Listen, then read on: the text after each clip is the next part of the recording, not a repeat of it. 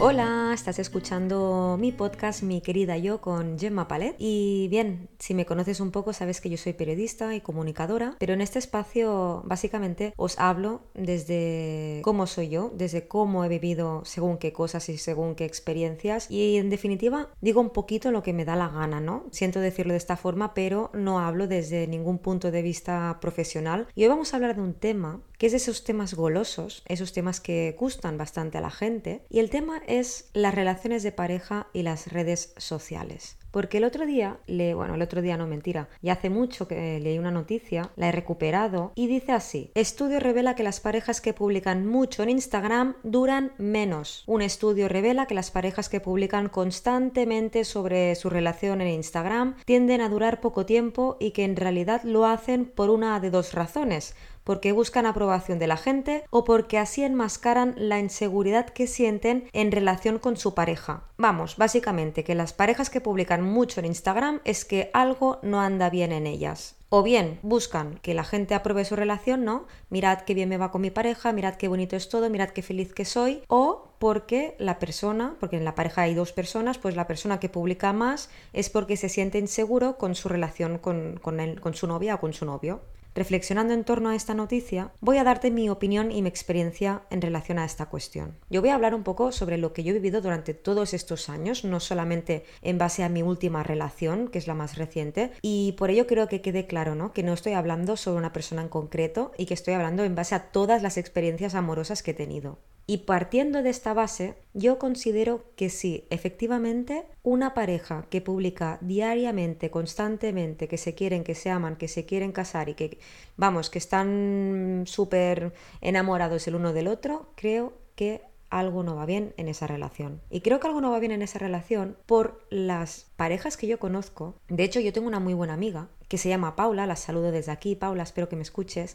Y ella, por ejemplo, prácticamente no publica nada con su pareja, o sea, sí, tienen algunas fotos juntos y ella es una chica pues que no le da mucha importancia al tema de aparentar, ni al tema de Instagram, ni al tema del postureo, pero es que son una pareja que creo que llevan como siete años o ocho, no publican cada día que se aman, no publican cada día que están muy felices, no publican eh, mi amor de la vida me ha preparado el desayuno y me quiere muchísimo. Que las parejas que lo hacen significa que está mal y que les va fatal y les va como el culo la relación. No, quizá no, pero por lo que yo he vivido y por las parejas que yo conozco, como te cuento, mi amiga tiene una pareja de hace muchísimos años, no publican nada en Instagram y están más felices que nunca y te lo puedo confirmar yo porque los conozco. Y después yo, pensando en ejemplos míos que yo he vivido, sí, he publicado en Instagram algunas veces yo y algunas veces mi pareja, que estábamos súper bien, que nos queríamos muchísimo y que todos nos, nos iba fantástico y quizá habíamos tenido una bronca del siglo el día anterior. Entonces, esto es muy hipócrita, ¿no? colgar en Instagram que te encanta tu pareja y que la amas y que es la mejor de la vida,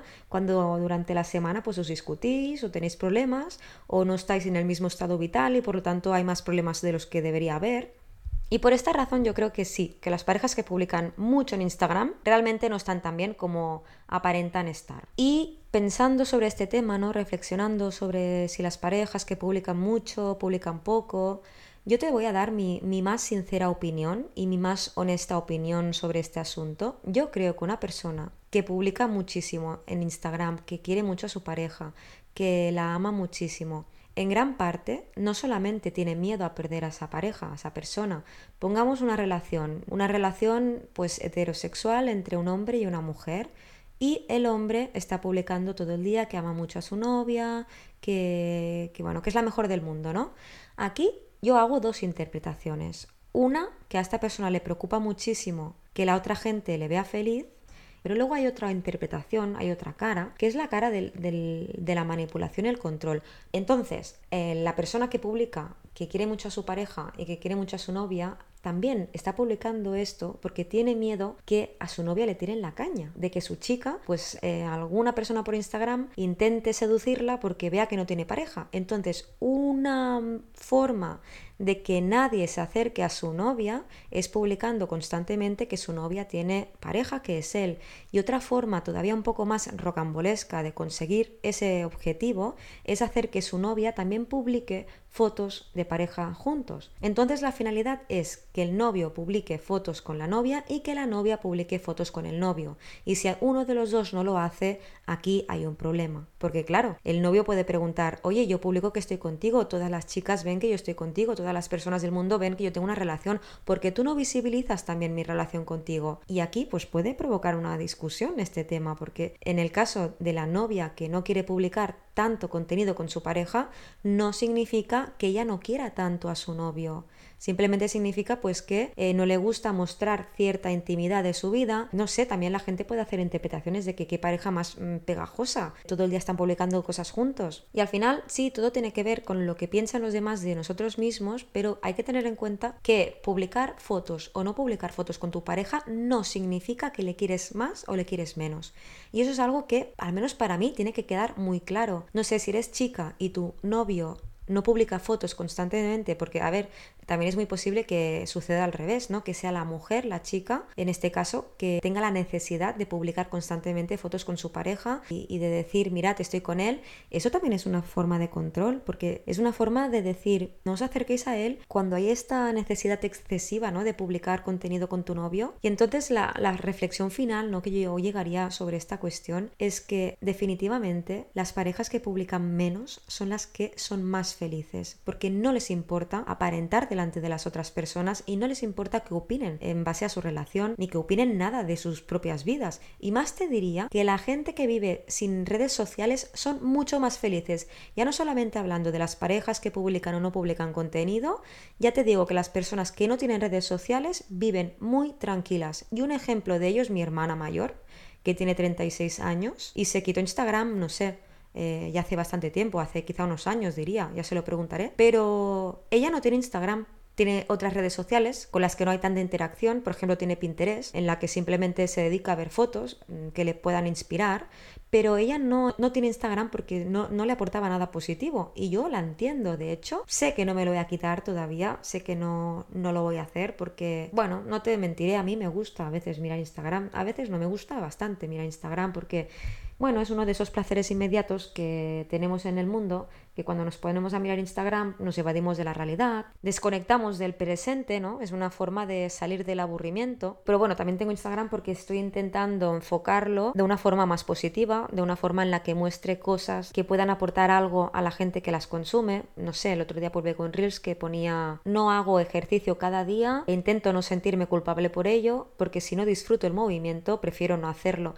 Y esto pues, es una reflexión que creo que puede ayudar a muchísimas personas que quizá tienen una relación conflictiva con el deporte o con la obsesión con el cuerpo. Hice un reels el otro día que ponía que nadie cuando tú te mueras te va a recordar porque tenías un cuerpo X, ni porque tenías una talla de pantalón X, ni porque pesabas tanto. La gente te va a recordar por cómo tú les hiciste sentir en algún momento en sus vidas, por cómo tú les ayudaste, por cómo tú hiciste mil cosas, pero nunca se van a acordar por tu físico. Entonces, cuantos más mensajes positivos de este tipo haya en esta red social y menos postureo y menos cuántas cosas tengo, mira qué casa tengo, cuanto menos superficialidad haya, creo que evolucionaremos hacia algo mejor. Yo también he contribuido en alguna época de mi vida, lógicamente, con publicaciones superficiales de mira dónde estoy cenando, mira que me he comprado, sí, he pecado, mm, no soy perfecta, pero con los años me he dado cuenta de que ese tipo de publicaciones no aportan eh, nada positivo, que simplemente fomentan la comparación entre personas y fomentan que nos sintamos todavía peor, porque la gente que tendemos la tendencia a la comparación,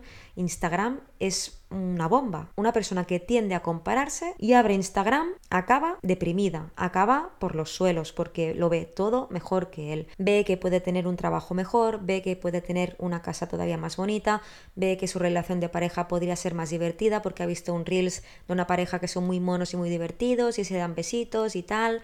Entonces Instagram te hace cuestionarte tu propia realidad y tu propia vida y hace sentirte que tú puedes mejorarla. Y ese sentimiento de sentir que puedes mejorar las cosas a veces es un sentimiento positivo. Es bueno que la gente no nos conformemos, ¿no? Que siempre tengamos ese puntito de decir, mira, eh, ahora mismo estoy trabajando en esto, pero quizá dentro de un tiempo me planteo eh, aplicar para otro puesto de trabajo en el que tenga unas mejores condiciones laborales, bueno, hay mejoras en la vida que son muy positivas. Mm, no te tienes que conformar con, con lo que tienes, puedes mejorar la ambición en un grado tolerable, pero lo que no es bueno es el inconformismo, el inconformista que está inconforme toda la vida con lo que tiene y que no valora nada del presente. Y para mí Instagram es algo que a las personas inconformistas les afecta muchísimo. Y si tú eres una persona inconformista y te cuesta valorar lo que tienes en el momento, te cuesta conectar con el presente, te cuesta agradecer las cosas de tu día a día, que por muy pequeñas que sean, son muy importantes, son cosas muy, muy importantes que no todo el mundo tiene los privilegios que tenemos hoy en día, muchísimas personas. Si tú no agradeces todo aquello, meterte en Instagram todavía te va a hacer peor, todavía te va a provocar más ansiedad y aún te va a limitar más. Y ya para terminar este capítulo, ¿no? sobre relaciones de pareja y redes sociales y así un poco de todo, eh, también a este artículo que te comentaba al principio, hay un apunte que me parece muy interesante que dice, aquellas parejas que comparten publicaciones con pies de foto como mi mujer o mi hombre tienden a ser personas más posesivas sobre sus parejas. Lo comparto al 100%, porque cuando nos dirigimos a nuestra pareja como mi hombre, mi mujer, mi marido, mi novia, no es tu novio, no es tu marido, no es tu mujer, no es tu nada. Es una persona que ha decidido pasar durante un tiempo de su vida, porque las parejas muchas veces no son eternas, pues es una persona que ha decidido en ese momento de su vida pasarlo a tu lado, pero no es tuyo, no es posesión tuya, no es un objeto, no es tu tele del comedor, es una persona libre y no podemos confundir la posesividad con la exclusividad, que yo creo que son dos conceptos muy importantes, porque tú puedes exigir a tu pareja una cierta exclusividad si sois dos personas que tienen una relación, una relación convencional, ¿no? Una relación típica de estamos juntos, estamos tú y yo y no nos vamos con otros hombres ni mujeres, simplemente somos tú y yo, ¿no?